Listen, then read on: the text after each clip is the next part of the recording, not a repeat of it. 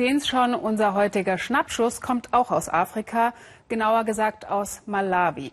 Uli Neuhoff findet nämlich, da gibt es die großartigsten Taxifahrer des Kontinents.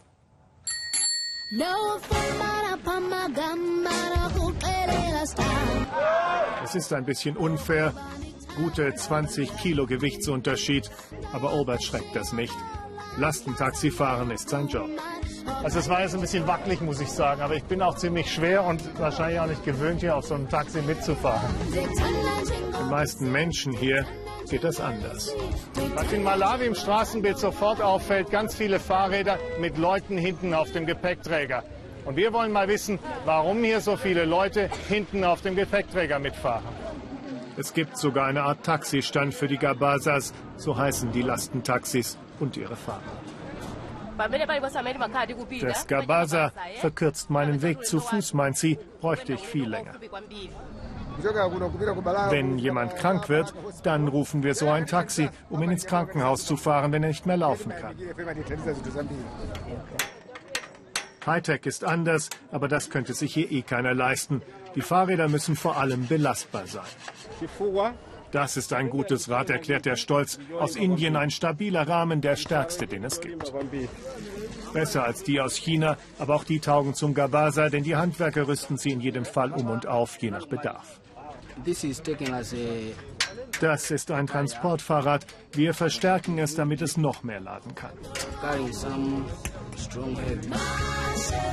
Fahrräder transportieren so gut wie alles in Malawi, denn selten sind die Straßen geteert.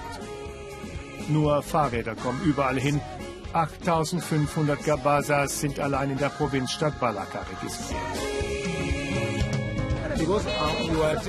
Wenn ein großer, schwerer Mann wie du kommt, dann ist das natürlich nicht leicht.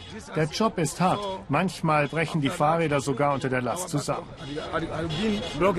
Gabaza ist ein ehrenwerter Beruf und jeder pflegt sein eigenes Design. Ein Gabaza heißt sogar wie ich. Das ist meine aber mit meiner Begeisterung bleibe ich alleine. Egal, Fahrradtaxis sind klasse und die Gabazas meine ganz persönlichen Helden. Schwerstarbeiter an den Pedalen. Aus Tunesien gibt es heute einerseits gute Nachrichten. Denn zum ersten Mal überhaupt in der Geschichte des Landes konnten die Tunesier in freier und direkter Wahl ihren Staatspräsidenten bestimmen. Ein historischer Urnengang heute, nachdem hier vor beinahe vier Jahren der arabische Frühling begann.